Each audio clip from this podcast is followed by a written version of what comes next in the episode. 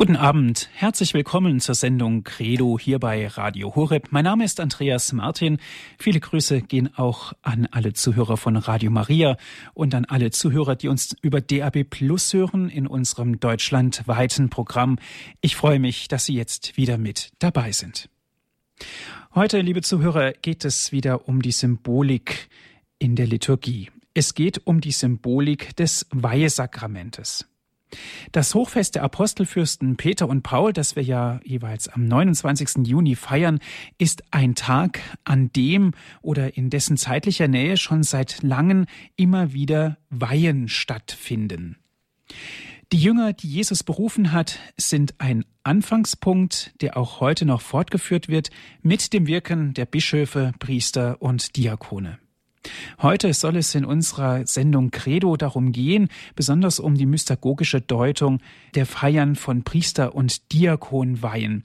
Es geht also darum, die Symbolik dieser Feiern zu entschlüsseln und ihren Sinngehalt offen zu legen. Damit setzen wir unsere Reihe in der Sendung Credo fort, die sich mit der Symbolik der Sakramentenfeiern beschäftigt. Dazu ist wieder verbunden unser Referent des heutigen Abends ist Professor Dr. Klaus-Peter Dannecker aus Trier. Herzlich willkommen, Herr Professor. Herzlich willkommen, Herr Martin, herzlich willkommen, liebe Hörerinnen und Hörer. Ich darf Sie kurz vorstellen. Professor Dannecker ist Ordinarius für Liturgiewissenschaft an der Theologischen Fakultät Trier und Leiter der wissenschaftlichen Abteilung des Deutschen Liturgischen Instituts in Trier. Ich freue mich, Herr Professor, dass Sie auch heute Abend wieder zu uns sprechen, in dieses Thema uns einführen, was die Weihe betrifft. Die Liturgie einer Weihe ist, wenn man sie mal ganz nüchtern betrachtet, recht komplex. Und die meisten Christen erleben Weihen eigentlich nicht so häufig. Vielleicht können Sie uns zunächst mal einen kleinen Abriss geben über den Ablauf einer Weihe. Ja, gerne. Leider finden Weihen nicht so oft statt und deshalb kennt man sie eigentlich nicht. Und auch wenn man einmal im Jahr eine Weihe äh, mitfeiert, äh, vergisst man es eben doch wieder. Deshalb ganz kurz der Überblick über den Ablauf einer Weihe. Und wir brauchen zunächst einmal gar nicht so sehr zwischen Priester und Diakonenweihe unterscheiden, denn äh, bis auf inhaltliche Aspekte ist der Ablauf gleich. Die Weihe findet immer in einer Messfeier statt. Das ist aus der Natur der Sache eigentlich äh, fast selbstverständlich und ähm, ist in die Messfeier dann eingebettet. Die Eröffnung hat schon den ersten eigenen Akzent, nach dem Einzug und der Begrüßung ähm, der Leute kommt die Vorstellung und die Erwählung der Kandidaten. Es folgt gegebenenfalls das Gloria, das hängt vom Tag ab, an dem das, äh, die Weihe gefeiert wird, das Tagesgebet. Der Wortgottesdienst verläuft zunächst einmal ganz normal, wie üblich in der Messfeier, mit Lesungen, dem Evangelium und den jeweiligen Gesängen. Danach folgt die Homilie, also die Predigt, und auf die Predigt kommt dann der Kern äh, der Weihehandlung, nämlich zunächst ein Versprechen der Weihekandidaten, dann folgt eine Litanei, dann die Handauflegung und das Weihegebet, es folgen ausdeutende Riten, und die sind dann eben unterschiedlich zwischen Diakonen und Priesterweihe. Es schließt sich danach die Eucharistiefeier an. Da ist dann ähm, vom Ablauf her nichts mehr Besonderes und eben der Abschluss. Mhm. Dankeschön zunächst für diesen kurzen Überblick einer Weihe. Herr Professor, im Überblick haben Sie gleich direkt zu Beginn erwähnt, die Vorstellung und Erwählung. Im Grunde genommen ist es doch so, dass Gott die Menschen erwählt. Paulus ist doch ein Beispiel dafür. Ja, klar. Natürlich ähm, ist Gott ähm, der, der, ist, äh, der die Menschen beruft und erwählt. Und an, an, Paulus sieht man das sehr schön. Der fällt vom Pferd und, und weiß, was er tun muss. Für den ist es blitzartig klar. Aber so ein Ausnahmeheiliger wie der heilige Paulus eben wirklich eine Ausnahme und viele Menschen, die ringen sehr lange um ihre Berufung, sei es jetzt zum Priesterberuf oder in, um in einen Orden einzutreten. Die ringen auch um die Berufung zur Ehe oder, oder wo auch immer äh, Gott sich hinberuft, äh, sodass es, was man sich manchmal wirklich wünschen würde, dass Gott ganz klar sagt, so und so ist es und das ist dein Weg, tritt halt nicht so ähm, oft ein. Deshalb ist es ein Ringen, ein Weg, in, dem, in dessen äh, Gehen dann eine äh, solche Berufung geklärt wird, sich verfestigt, vielleicht auch nicht verfestigt, wieder, wieder einen anderen Weg zeigt. In äh, der Feier der Priesterweihe wird es wird genau das eigentlich in der Vorstellung und Erwählung der Kandidaten deutlich. Gott ruft die Menschen, aber er spricht äh, in, in menschlichen, ähm, äh, in, in, auf menschliche Weise zu den, äh, zu den Menschen, weil sie es anders nicht verstehen. Gott will, wirkt, wirkt auch direkt, aber er will, dass die Kirche das bestätigt, auch den Ruf zum Priestertum, der dann ein sehr kirchlicher Dienst ist. Und ähm, auch wenn Gott wirkt, will er immer das Mittun der Menschen wirken. Natürlich könnte er anders, aber ähm, er braucht Menschen, er braucht Priester, er braucht Diakone, äh, die die Sakramente spenden, ähm, die sich in der Kirche einsetzen. Natürlich könnte Gott es auch anders tun, aber es ist für uns offensichtlich nicht gut, wenn er es anders täte und deshalb am Anfang der äh, Priesterweihe oder der Diakonenweihe die Vorstellung der Kandidaten und ähm, die Erwählung der Kandidaten. Die, der Aufruf ist ähm, äh, ähnlich bei äh, Diakonat und äh, Presbyterat und das heißt, ich bitte die Kandidaten für die Priesterweihe oder für die Diakonenweihe vor den Bischof zu treten und dann werden die einzelnen namentlich aufgerufen und jeder antwortet mit dem Ruf, hier bin ich. Das ist ein sehr biblische, eine sehr biblische Antwort, die die Bereitschaft signalisieren soll. Hier bin ich, heißt, ich bin ganz da, ich bin da mit Leib und Seele, ich bin da und höre, was jetzt geschieht. Das, das ganz Gegenwärtigsein ist damit gemeint. Und biblisch ist es deshalb, weil es an verschiedenen Stellen der Bibel Berufungen gibt, auch im Alten Testament, in denen genau dieses Wort auch ausgesprochen wird. Zum Beispiel bei Eli und Samuel. Und die sind vielleicht auch ein ganz gutes Beispiel dafür, dass man oft den Ruf des Herrn hört, aber nicht richtig zu deuten vermag. Und der alte, auch der alte Eli, ein, ein äh, Priester, ähm, wohlverdient, lang im Dienst des Herrn, muss dreimal hinhören, bevor er kapiert, da ist Gott, der ruft. Und da geschieht etwas Außergewöhnliches, dass Gott den Samuel ruft. Und in diesem Hier bin ich wird also erstens auf, eingefangen die Bereitschaft und eingefangen die Offenheit für den Ruf den Gott mir eben zuteil hat werden lassen und immer neu auch wieder schenkt. Die Offenheit für das, was Gott mir sagt.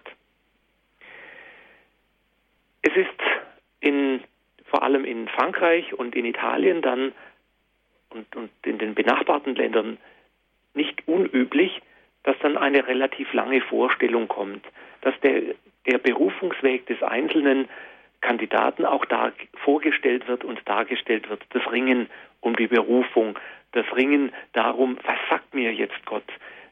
Was will er von mir? Im deutschen Sprachraum ist es eher unüblich, da bleibt es eben bei der namentlichen Aufrufung und dann ähm, geht es weiter, dass meistens der Verantwortliche für die Ausbildung das ist für die Priester meistens der Regens, der Leiter des Priesterseminars, für die Diakone, ähm, je nachdem, ob es ständige Diakone sind oder äh, Diakone zur Vorbereitung auf die Priesterweihe, ähm, ist es eben ein, ein Verantwortlicher für diese Ausbildung. Und der spricht dann die Bitte aus, dem Bischof gegenüber, hochwürdiger Vater, die heilige Kirche bittet dich, diese unsere Brüder zu Priestern zu weihen. Der Bischof fragt zurück, weißt du, ob sie würdig sind? Und dann heißt es, das Volk und die Verantwortlichen wurden befragt, ich bezeuge, dass sie für würdig gehalten werden. Daraufhin spricht der Bischof mit dem Beistand unseres Herrn Jesus Christus, des Erlösers, erwählen wir diese, unsere Brüder, zu Priestern. Und damit wird eben das ausgedrückt, was ich anfangs in meiner Antwort sagte. Gott beruft, aber die Kirche bestätigt das, die prüft das. Ist es richtig? Täuscht sich da auch nicht jemand? Denn ein solcher Weg des Priestertums ist nicht einfach. Und wenn einmal einer zum Priester geweiht wird, gibt es keinen Weg zurück. Da darf man sich also nicht täuschen, sondern muss möglichst alle Sicherungen einbauen, damit der Weg auch gelingen kann. Sie hören die Sendung Credo hier bei Radio Horeb. Die Symbolik des Weihsakramentes ist heute unser Thema. Wir sprechen mit dem Liturgiewissenschaftler Prof. Dr. Klaus-Peter Dannecker aus Trier.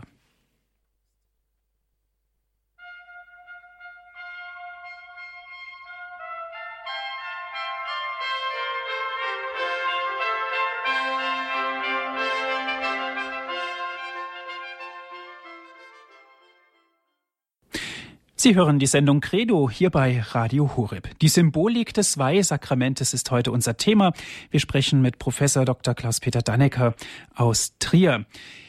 Herr Professor Dannecker, Sie haben vorhin erwählt, äh, erwähnt, die Erwählung ist ja ein ganz wichtiges Element in der Weihe, aber auch der Aufruf, hier bin ich, so wie Sie es auch zitiert haben wie Eli und Samuel. Nun ist es ja so, dass der Ruf ja praktisch von Gott kommt auf den Erwählten, aber die Kirche prüft es ganz genau und sie sagen, es gibt äh, spezielle Prüfungsmechanismen, um es jetzt mal ganz platt auszudrücken, Sicherungen, damit man wirklich auch sicher sein kann, das ist einer, der von Gott gewollt ist. Wie sehen denn solche Sicherungen aus? Ja, die ähm, Sicherungen sind sehr verschieden angelegt. Ähm, wenn wir jetzt bei der Liturgie bleiben, ähm, gibt es während der Ausbildungszeit, die im Normalfall etwa sieben Jahre geht, verschiedene Stufen, die hinführen ähm, zur Priesterweihe. Und die Priesterweihe ist also nicht das allererste, was passiert, sondern ähm, eine, eine Stufe, die, die, die sehr viel Vorbereitung auch liturgischer Art bedeutet. Und da gibt es die sogenannten Beauftragungen zum Akolytat und Lektorat. Ähm, jetzt kann man fragen, ja, hm, äh, was ist daran Besonderes?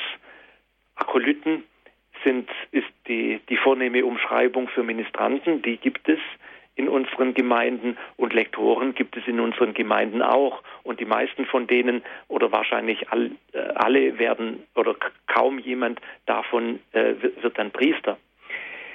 Die spezielle Beauftragung von Priesteramtskandidaten zum Akolytat und zum Lektorat wird aber in besonderer Weise auch als Vorbereitung auf den priesterlichen Dienst und auch auf den diakonalen Dienst, auch ständige Diakone erhalten diese Beauftragungen gesehen. Da gibt es dann vor einer Beauftragungsfeier Gespräche mit den Verantwortlichen, mit den, dem geistlichen Begleiter, mit dem ähm, Bischof, der dann letztlich sein Okay geben muss. Und er, der Bischof, hat Kraft auch seiner Weihe und seines Amtes die Gnade, auch äh, zu entscheiden und zu unterscheiden, ob jemand geeignet ist oder nicht. Natürlich in Zusammenarbeit mit vielen, vielen anderen, die da beteiligt sind ähm, bei, im, im Laufe der Ausbildung. Mhm. Jetzt noch einmal weil wir ja auch ein liturgisches Thema haben, äh, zu den Diensten des Akolyts und des Lektors. Man kann als platt sagen, das ist ein Ministrant und das ist eben ein Lektor wie, jede andere, wie jeder andere auch, aber auch von der vom Umfang äh, der Dienste unterscheidet es sich ein klein wenig. Der Akolyt ist derjenige, der ministriert, der die Gabenbereitung eben äh, die Gaben zum Altar bringt und bei der Gabenbereitung mitwirkt. Er darf aber auch, und das umfasst die Beauftragung zum Akolyten, die Kommunion austeilen. Er ist damit so in etwa wie ein ähm, außerordentlicher Kommunionspender, ein, ein Kommunionhelfer. Dazu kommt noch die Aufgabe, die Purifizierung vorzunehmen, also die heiligen Gefäße, in denen der Leib und das Blut Christi war, dann zu reinigen.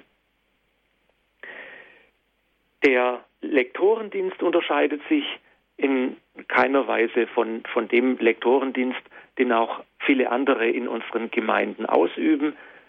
Er ist eben durch die Vorbereitung auf diese Beauftragung noch einmal für einen Priesteramtskandidaten oder äh, Kandidaten zum ständigen Diakonat besonders ausgeprägt. Dazu kommt noch eine dritte Feier während dieser Vorbereitungszeit auf die Priesterweihe, nämlich die sogenannte Kandidatur. Das ist eine Feier, die jetzt ohne funktionellen Hintergrund ist, die aber noch einmal die Ernsthaftigkeit unterstreicht, von beiden Seiten her unterstreicht, sich auf das Priestertum vorzubereiten oder auf den ständigen Diakonat. Da wird noch einmal von beiden Seiten geprüft, ist das mein Weg, den ich gehen will, den ich gehen kann, auf den ich mich von Gott berufen weiß.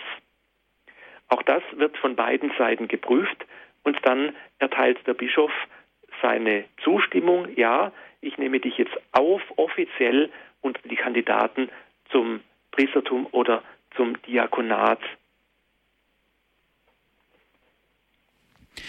Herr Professor, Sie haben vorhin in Ihren Ausführungen über die Befragung gesprochen.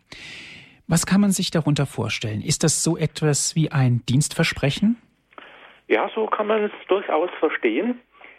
Äh, die Befragung ist der Teil, der dann nach der Predigt, nach der Homilie des Bischofs folgt und leitet sozusagen die, die Kern, den Kern der Weihehandlung ein. Also die, die ähm, Aufrufung und Erwählung der Kandidaten war ja ganz am Anfang der Feier. Und jetzt dann nach der Predigt kommt dann der, die eigentliche Kernhandlung, äh, die eigentliche Weiheliturgie. Befragung ist auch überschrieben mit Versprechen.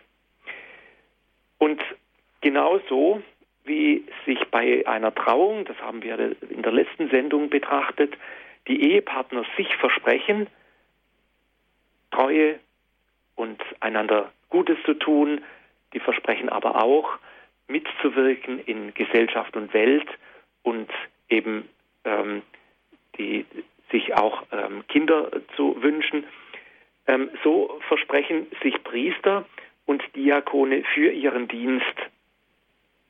Hier und auch sonst in der Liturgie wird sozusagen ein Bild gezeichnet, wer ist eigentlich jetzt das, ähm, was sich die Kirche als Priester vorstellt oder als Diakon vorstellt. Es wird ein Bild entworfen, wie die Kirche sich Priester und Diakone denkt. Dazu möchte ich einfach einmal hinschauen, was denn in dieser Befragung drinsteht. Und ich möchte mal bei der Diakonenweihe beginnen. Da fragt der Bischof, also die Weihekandidaten, liebe Brüder, bevor ihr die Diakonweihe empfangt, sollt ihr vor der ganzen Gemeinde bekunden, dass ihr dieses Amt bereitwillig auf euch nehmen wollt.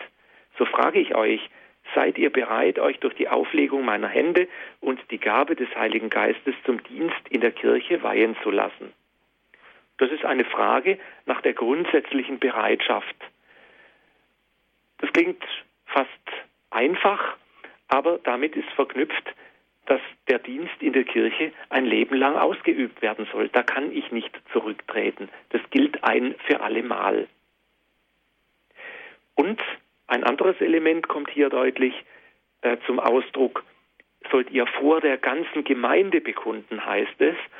Das ist auch keine Sache, die ich allein für mich im stillen Kämmerlein machen kann, sondern die ist hingeordnet auf die Gemeinschaft der Kirche, auf eine konkrete Gemeinschaft, die sich auch versammelt hat. Und so ist es noch einmal ein Schritt, dass zwar eine Berufung geprüft wird, vor dem eigenen Gewissen, im stillen Zwiegespräch mit Gott, in Gebet und Betrachtung, aber auch im Gespräch mit den Verantwortlichen und das dann noch einmal öffentlich auszusprechen vor den versammelten Gläubigen ist nochmal ein Schritt, das wirklich offen zu bekunden und zu sagen, ja, ich bin bereit, ich möchte diesen Weg gehen und ich weiß mich dadurch von Gott her gerufen und gesandt und ich glaube auch daran, dass er mich durch seinen Heiligen Geist dann stärkt und begleitet. Eine zweite Frage heißt, seid ihr bereit, in selbstloser Hingabe zur Unterstützung des Bischofs und der Priester den Dienst des Diakons zum Wohl des christlichen Volkes auszuüben. Hier kommt zum Ausdruck, dass ein Diakon immer in Zusammenarbeit mit dem Bischof und dem Priester arbeitet. Der ist kein, ähm, kein Einzelkämpfer. Es geht nur im Miteinander. Und es ist hingeordnet auf das Wohl des christlichen Volkes. Die nächste Frage zielt auf die Verkündigung des Evangeliums. Seid ihr bereit, den Schatz unseres Glaubens, wie der Apostel sagt, treu zu hüten und diesen Glauben gemäß dem Evangelium und der Überlieferung der Kirche in Wort und Tat zu verkünden? Diese Verkündigung ist ureigener Auftrag des Diakons. Wenn ein Diakon mitwirkt in der Liturgie, verkündigt er das Evangelium. Er kann auch predigen.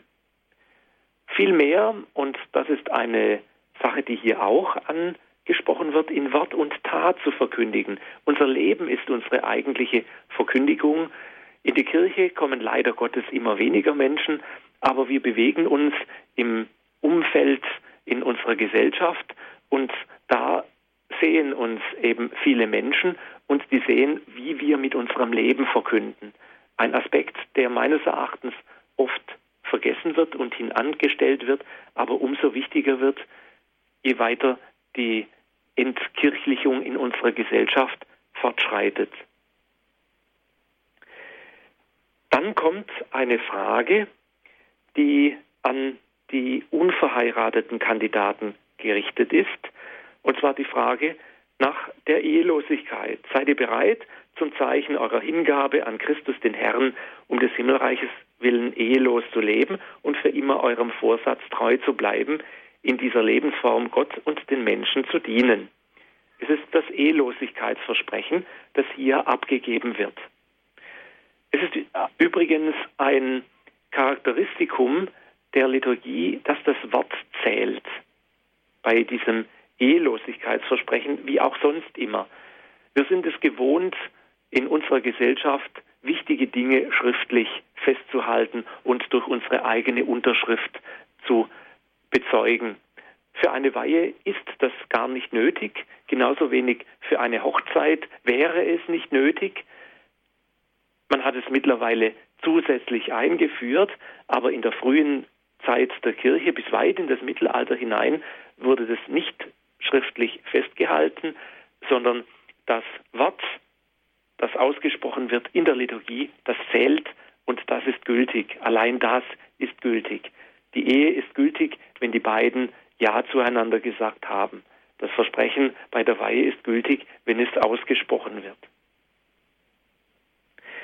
Eine weitere Frage ist die Frage nach dem Gebet. Seid ihr bereit, aus dem Geist der Innerlichkeit zu leben, Männer des Gebetes zu werden und in diesem Geist das Stundengebet als euren Dienst zusammen mit dem Volk Gottes für dieses Volk, ja für die ganze Welt treu zu verrichten. Ein Mann des Gebetes zu werden, ist ein Auftrag, den jeder, der Diakon oder Priester ist, immer wieder neu einholen muss, jeden Tag. Die Verpflichtung, das Stundengebet früher sagte man auch das Brevier, getreu zu beten, ist es, die ganze Welt, die anvertrauten Menschen immer wieder vor Gott zu bringen. Und das stellt die Liturgie in den Zusammenhang auch mit diesem Volk. Das ist jetzt kein Gebet, was nur die Priester oder Ordensleute, die Diakone verrichten dürfen, sondern es ist eigentlich ureigener Auftrag des ganzen Gottesvolkes. Da aber viele aufgrund von Verpflichtungen beruflicher oder familiärer oder sonstiger Art das nicht tun können, sind insbesondere die Diakone, Priester und die Ordensleute dazu verpflichtet, dieses Gebet dann zu verrichten, wenn es geht, natürlich zusammen mit dem ganzen Volk Gottes. Schließlich kommt dann noch eine Frage nach der Bereitschaft, Armen und Kranken beizustehen, den Heimatlosen und Notleidenden zu helfen. Das ist vielleicht die, der, äh, der ganz starke Ausdruck auch des diakonalen Dienstes. Der Diakon ist ja gemäß dem Beispiel aus der Apostelgeschichte derjenige, der dazu berufen ist, den Armen und Kranken nahe zu sein, denen die Liebe Gottes zu zeigen, damit eben die ähm, Apostel sich eher auch der Lehre und der Predigt widmen können. Das hat sich zwar relativ schnell, keine zwei Seiten später in der Apostelgeschichte auch dahin verschoben, dass die Diakone predigen, aber trotzdem, es ist der ureigene Auftrag des Diakons, den Armen und Notleidenden nahe zu sein. Die Befragung endet dann mit dem Gehorsamsversprechen. Versprichst du mir und meinen Nachfolgern Ehrfurcht und Gehorsam? Darin zeigt sich noch einmal die Hinordnung des Diakons und des Priesters auf den Bischof, auf den Nachfolger des Apostels. Die Kirche ist in ihrer hierarchisch gegliederten Struktur so ausgerichtet und genau da stellt sich auch ein Weihekandidat hinein und er tut es mit ganzem Herzen und mit ganzem Sinn. Bei, den, bei der äh, Priesterweihe wird dieses Gehorsamsversprechen noch einmal wiederholt. Es steht auch dort am Schluss des, ähm, des Für die Priesterweihe kommen im Grund keine ähm, weiteren, ähm, inhaltlich keine weiteren Versprechen mehr hinzu. Es geht auch hier um die Verkündigung des Evangeliums und die Darlegung des katholischen Glaubens, also den Dienst am Wort Gottes. Die Formulierungen sind dann etwas anders, aber dem Sinn nach gleich. Neu ist hingegen die Frage nach den Sakramenten, die eben der Priester im Auftrag des Bischofs feiern kann. Seid ihr bereit, die Mysterien Christi, besonders die Sakramente der Eucharistie und der Versöhnung gemäß der kirchlichen Überlieferung zum Lobe Gottes und zum Heil seines Volkes in gläubiger Ehrfurcht zu feiern? Also die Frage danach, ob ein Kandidat bereit ist, die Messe zu feiern und damit das Wort Gottes und das Sakrament Gottes, was die Gläubigen für ihren Leben ausrüsten soll, ihnen Orientierung und Kraft geben soll, zu feiern und so das Volk Gottes zu heiligen. Und die Frage nach der Versöhnung. Die Sakramente der, das Sakrament der Versöhnung, also die Beichte, ist ein wichtiger priesterlicher Auftrag. Auch hier geht es darum, das Volk Gottes zu heiligen. Die Frage nach dem Gebet wird wiederholt, die Frage nach den Armen, Kranken, Heimatlosen und Notleidenden wird wiederholt und ähm, die Frage immer wieder neu, die Nähe Christi zu suchen, sich immer wieder neu an ihm auszurichten, der der eigentliche ist, der jeden Diakon und Priester beruft und aussendet. Deshalb steht es jedem Diakon und Priester gut an, die Nähe Christi möglichst oft zu suchen und sich immer wieder an ihm festzumachen, die persönliche Beziehung zu ihm zu pflegen. Auch das ist Inhalt dieses, dieser Befragung. Also man kann sagen, Sie haben es in Ihrer Frage einleitend gesagt, es ist ein Dienstversprechen, aber noch viel mehr wie ein Dienstversprechen. Es ist auch ein Versprechen, das genau die eigenen Schwächen sieht und weiß, dass wir immer auf dem Weg bleiben, es nie erreichen, dieses Bild des Priesters oder Diakons zu erreichen. Aber wir versprechen, auf dem Weg dorthin zu bleiben. Sie hören die Sendung Credo hier bei Radio Horeb. Die Symbolik des Weihesakramentes, darüber sprechen wir. Ganz konkret gehen wir auf die Priester- und Diakonenweihe ein. Wir sprechen mit Professor Dr. Klaus-Peter Dannecker. Er ist Ordinarius für Liturgiewissenschaften und im Deutschen Liturgischen Institut in Trier tätig.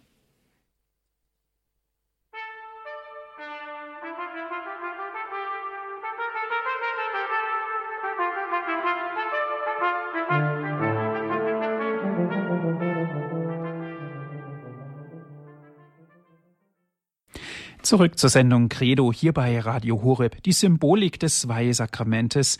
Darüber sprechen wir mit Professor Dr. Klaus-Peter Dannecker aus Trier. Herr Professor, in der Liturgie, in der Weiheliturgie ist, gibt es ein ganz wesentliches Merkmal, nämlich die Litanei. Sie wird gebetet. In der Litanei wird auch intensiv für die Kandidaten gebetet. Insofern sehen wir also in der Litanei oder die Litanei hat einen ganz besonderen Stellenwert, einen ganz besonderen hohen Rang in dieser ganzen wertvollen Feier? Mhm. Ja, ähm, die Litanei ist wichtig in verschiedenster Hinsicht. Zuerst äh, steht sie ja direkt nach dieser Befragung und ich habe ja ähm, den Anspruch formuliert, der da an die Weihekandidaten ähm, gestellt wird, das Idealbild des Diakons oder Priesters, das da aufgemacht wird. Und ehrlicherweise kann das vermutlich nie jemand wirklich erreichen. Umso wichtiger ist es dann, dass für die Kandidaten gebetet wird, dass sie auf dem Weg bleiben, äh, sich immer mehr dem anzunähern. Das ist das Erste. Das Zweite ist, ich finde, dass die Litanei sehr, sehr deutlich zum Ausdruck bringt, dass unsere Kirche viel größer ist als die Kirche auf Erden und die Kirche des Himmels mit umfasst die Kirche, die aus den Heiligen besteht, aus den heilig gesprochenen Heiligen und aus den vermutlich und hoffentlich viel, viel mehr Heiligen, die nie richtig heilig gesprochen worden sind, aber bei Gott im Himmel sind. Und die werden ganz bewusst mit in diese Feier einbezogen und angerufen. Betet ihr jetzt mit uns, betet ihr für uns, bestürmt den Herrn, dass er das tut, was er in, der, in dieser Welt tun will, damit sein Heil damit sein Reich in dieser Welt deutlicher zum Vorschein kommt und, und, und sich deutlicher durchsetzt. Genau das passiert dann eben in der Litanei. Die Wichtigkeit wird dann auch noch dadurch unterstrichen, dass man ganz ungewöhnliche Gesten vollzieht. Die Weihekandidaten werfen sich auf den Boden, sie liegen ausgestreckt auf dem Boden. Ein unheimlich starkes Signal ein Zeichen dafür der Hingabe, der Selbsthingabe, des nicht mehr Dasein, selber nicht mehr gelten wollens, nicht mehr Dasein wollens und der Hingabe an Gott, du darfst jetzt aus mir das machen, was, was, ich, was du willst, was ich sein soll. Dieses starke Symbol ist auch immer wieder ergreifend und viele Berichte über Priesterweihen zeigen Fotos von genau diesem Akt. Die Litanei selber ist ein altes Fürbittsgebet, das in verschiedensten Zusammenhängen auch in der Priesterweihe verwendet wird. Die Gläubigen knien sich, außer am Sonntag und in der Osterzeit, da bleibt man stehen, um die Auferstehung, Sonntag als Tag der Auferstehung, zu zeigen. Die Heiligen, die angerufen werden, sind entsprechend den Feiern ausgesucht. In der Priesterweihe werden heilige Priester in besonderer Weise angerufen. Natürlich der heilige Pfarrer von Ass, dann große äh, Priestergestalten wie ähm, Augustinus und andere, aber auch Frauen, weil niemand allein Priester sein kann, sondern immer in einem Zusammenhang in der ganzen Gesellschaft mit Männern und Frauen steht. Und genau um das auszudrücken. Bei der Diakonenweihe werden entsprechend heilige Diakone angerufen. Der heilige Ephrem, ein wenig bekannter heiliger Diakon in unserem Sprachgebiet, ähm, oder der heilige Laurentius oder Stephanus, ähm, Heilige der Nächstenliebe, die das Diakonale ihres ähm, Lebens sehr stark und sehr gut zum Ausdruck gebracht haben. Am Ende der Litanei, nachdem die Heiligen angerufen worden sind, werden die Fürbitten auf feierliche Weise gesungen. Schütze und deine heilige Kirche und leite sie, erleuchte unseren Papst, unseren Bischof und alle Hirten der Kirche, erfülle die Glieder der Kirche mit der Kraft des Heiligen Geistes, segne deine Diener, die du zu Priestern erwählt hast. Das kommt dreimal in sich steigernder Form, dann wird um Frieden und Freiheit gebetet und für alle, die in Bedrängnis und in Sorgen leben müssen. Damit kommt auf feierliche Form die Fürbitten zum Ausdruck, die sonst in der Priesterweihe nicht mehr eigens auftauchen.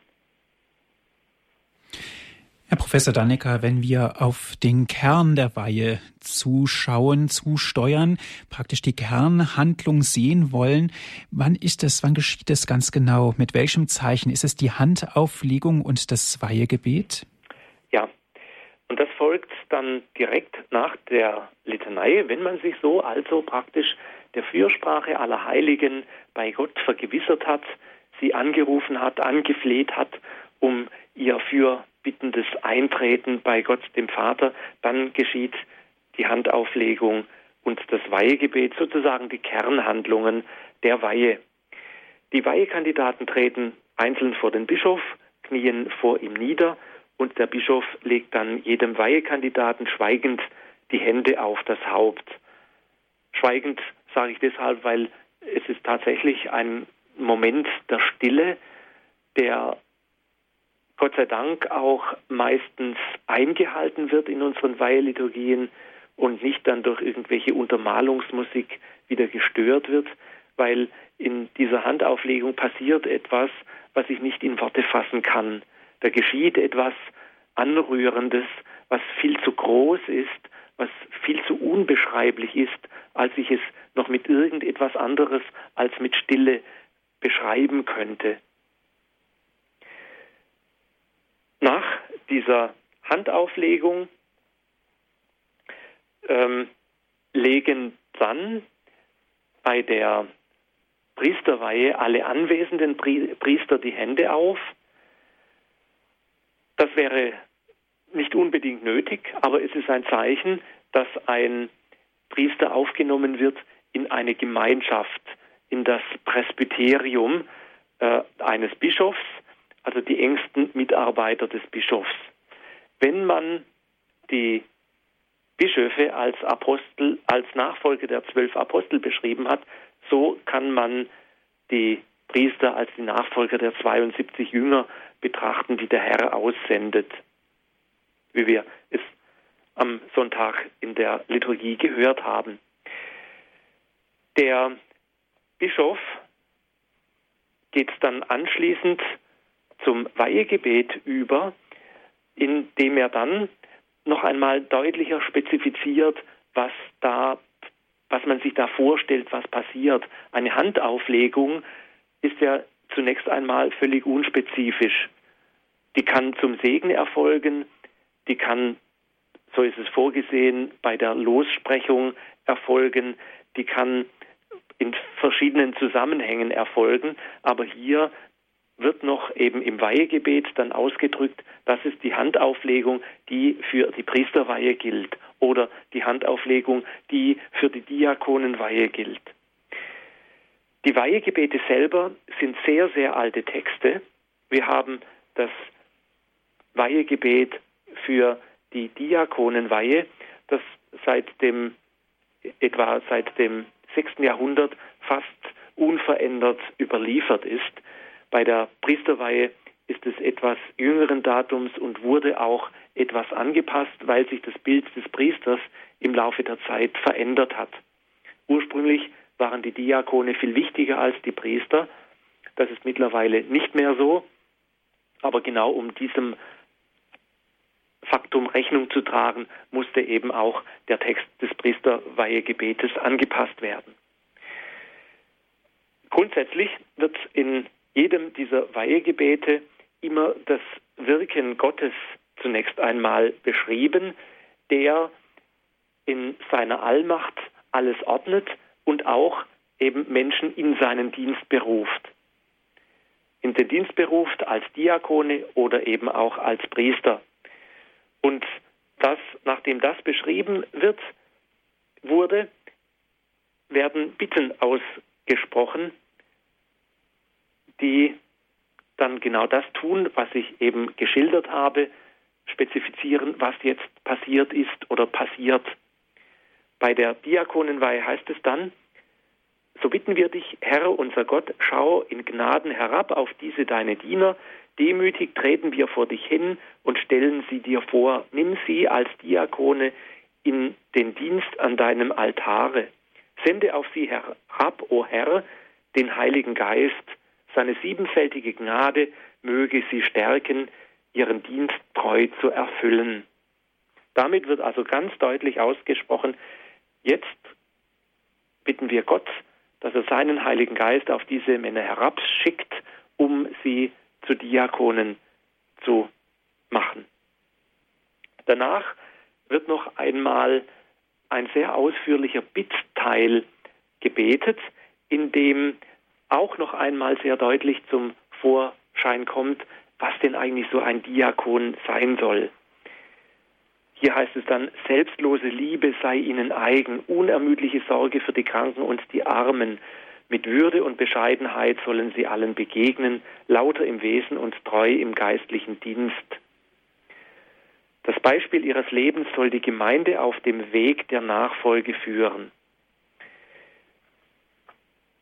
Damit wird noch einmal sehr deutlich und sehr stark das ein Bild des Diakons entworfen, das wir durchaus auch in den heiligen Diakonen, also äh, zum Beispiel Ephrem, den heiligen Ephrem, den ich schon erwählt habe, erwähnt habe, ähm, äh, auftaucht, oder vielleicht noch viel bekannter der heilige Franziskus von Assisi, der ja auch Diakon war und der sich ja wirklich um die Armen und die Nächsten gekümmert hat. Im Weihegebet für die Priester ist es ähnlich formuliert. Da heißt es dann im Bittteil, nachdem eben lang beschrieben wurde, wie Gott Priester berufen hat im Laufe der Zeit und Menschen in seinen Dienst genommen hat. Allmächtiger Vater, wir bitten dich, gib diesen deinen Dienern die Würde des Priestertums, erneuere in ihnen den Geist der Heiligkeit, das Amt, das sie aus deiner Hand, o oh Gott, empfangen, die Teilhabe am Priesterdienst, sei ihr Anteil für immer, sei, so sei ihr Leben für alle Vorbild und Richtschnur. Und dann kommt wiederum ein Bittteil, an dem die ähm, noch einmal beschrieben wird, wie sich die Kirche so einen idealen Priester vorstellt, der sich vor allem um die Heiligung des Volkes Gottes durch die Sakramente kümmern soll. Dann folgen ja die ausdeutenden Riten.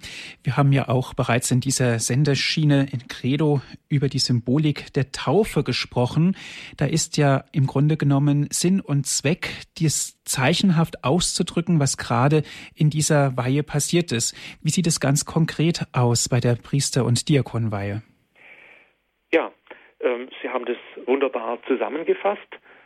Das Unbeschreibliche, was Gott in einem Sakrament macht, wird dann durch die ausdeutenden Riten jeweils, die Taufe haben Sie als Beispiel genannt, ähm, noch einmal äh, zum Ausdruck gebracht äh, in Zeichenform. Bei, der, bei den Weihen wird zunächst einmal nach dem Weihegebet werden die Gewänder übergeben.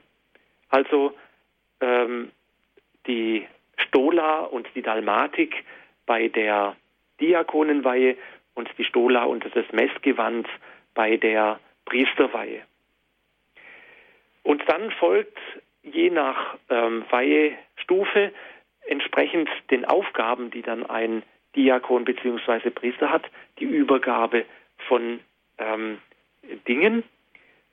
Der Diakon erhält das Evangeliar überreicht und hört dazu die Worte vom Bischof, empfange das Evangelium Christi, zu seiner Verkündigung bist du bestellt, was du liest, ergreife im Glauben. Und was du glaubst, das verkünde. Und was du verkündest, erfülle im Leben. Danach umarmt der Bischof die neu geweihten Diakone und bestätigt sozusagen, jetzt seid ihr Diakone, jetzt seid ihr aufgenommen in diese in die Gemeinschaft derer, die im Dienst für Christus stehen. Bei der Priesterweihe sehen die Übergaben natürlich anders aus. Nachdem also die Gewänder angelegt wurden, werden die Hände gesalbt. Das ist ein Zeichen dafür, dass durch die Arbeit der Hände die Menschen geheiligt werden sollten. Es ist die, die, die Salbung an sich ist auch ähm, ein biblischer Vorgang. In der Bibel wird berichtet, auch schon im Alten Testament, dass Propheten, Könige und Priester gesalbt werden. Und diese Salbung, diese Beauftragung, die Salbung, die auch ein, äh, immer auch ein, ein, ein Symbol für den Heiligen Geist ist, ähm, die wird damit zum Ausdruck gebracht. Danach werden Brot und Wein übergeben, also die Gaben, die man zur Eucharistiefeier braucht. Und es ist seit der Liturgiereform beziehungsweise seit der letzten Überarbeitung des Weihritus von 1991 auch so, dass nicht nur die Geräte übergeben werden, sondern tatsächlich ein Kelch, der gefüllt ist mit Wein und Wasser und eine Schale, die gefüllt ist mit Brot, die werden den Neugeweihten übergeben und mit denen wird dann auch nachher dann die Eucharistie gefeiert. Anschließend ist wiederum die Umarmung der Neupriester und damit wird die Aufnahme in das Presbyterium der Diözese beziehungsweise auch eines Ordens dann besiegelt. Ja, herzlichen Dank, Herr Professor Dannecker, für Ihre Ausführungen. Liebe Hörerinnen und Hörer, gerne dürfen Sie jetzt auch mitsprechen, auch Ihre Fragen stellen. Heute geht es um die Symbolik des Weihesakramentes hier in der Sendung Credo bei Radio Horeb.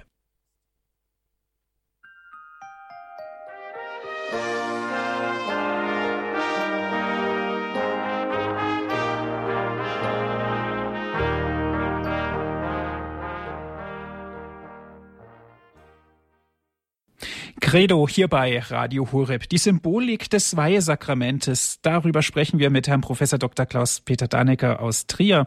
Gerne dürfen Sie jetzt auch mitsprechen und Ihre Fragen stellen.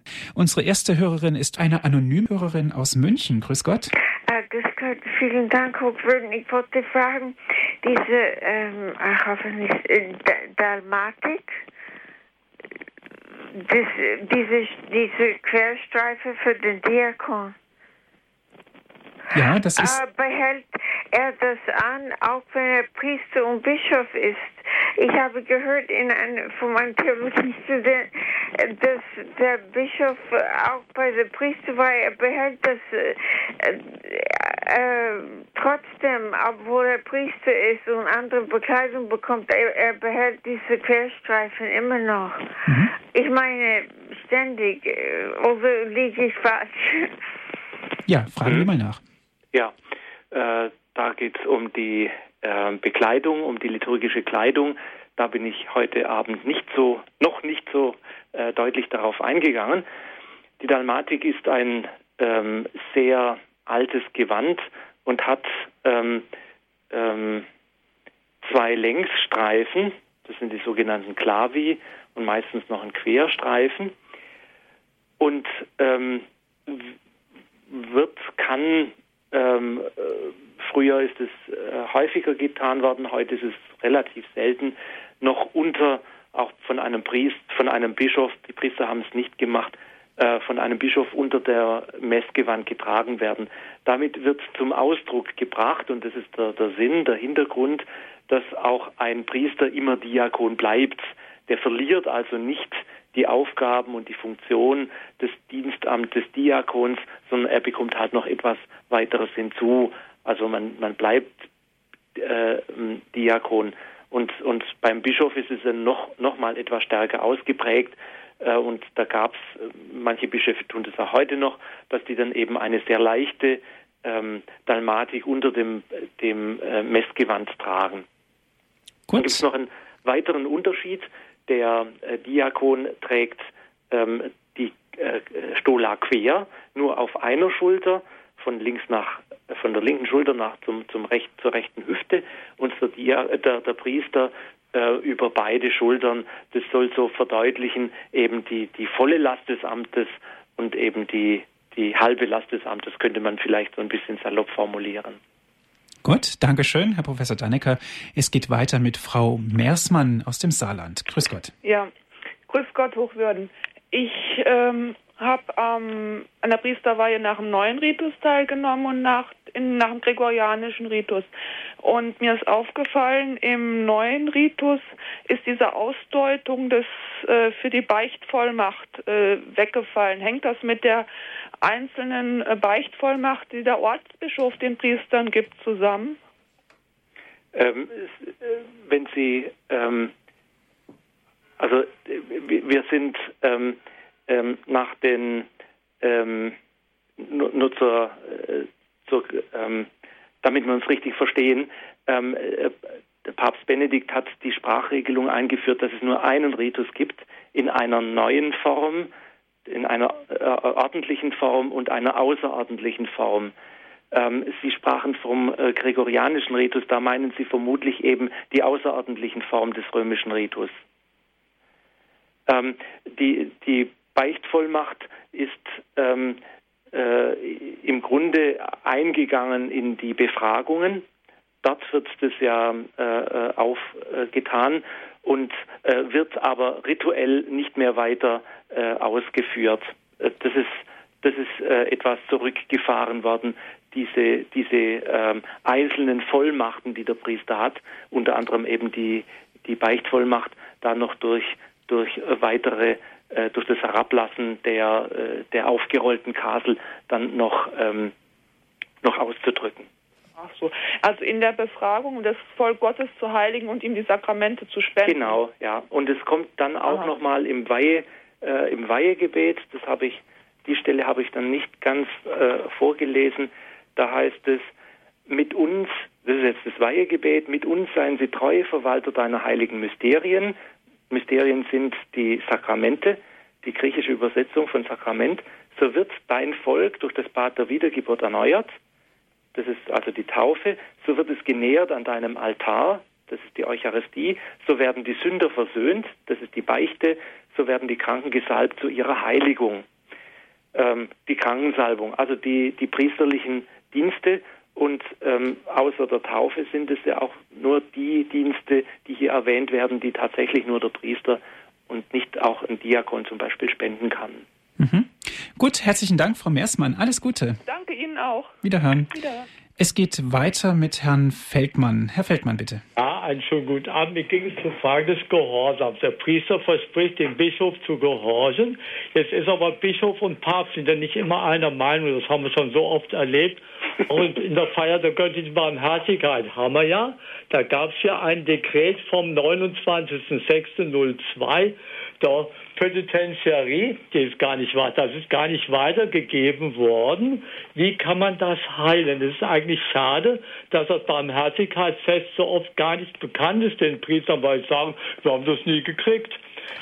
Grundsätzlich ähm, hat ja das Zweite Vatikanische Konzil die Ortskirchen, also die einzelnen Bistümer, die Diözesen sehr gestärkt.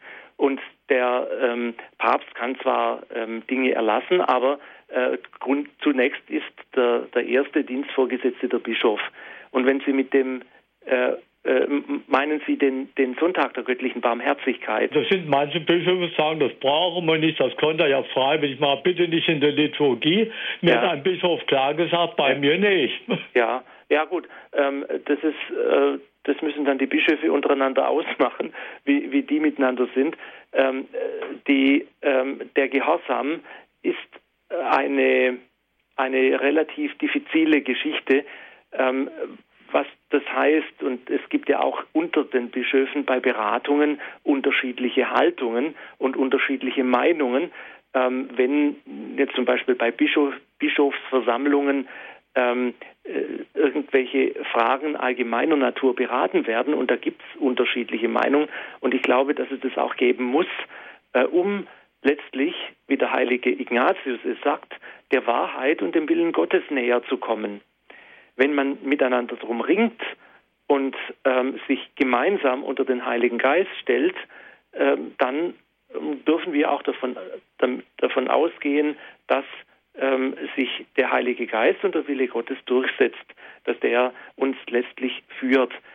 Ähm, äh, das ist äh, und, und, und letztlich sind wir also Gott gegenüber gehorsam und ähm, äh, sie, ähm, sie sehen ähnliche ähm, Entwicklungen schon in, in, in, der Apostelgeschichte, wo die, ähm, ähm, wo die Jünger miteinander äh, immer wieder in Diskussionen sind und, und, und einander ähm, auch äh, miteinander ringen, wie, geht es, wie gehen wir zum Beispiel mit dem Götzenopferfleisch um? Oder die ganz wichtige Frage, über die wir dann glücklich sein dürfen, dass, dass es so beantwortet wurde, ja, ist, ist Jesus nur zu den Juden gekommen oder für alle, für alle Menschen?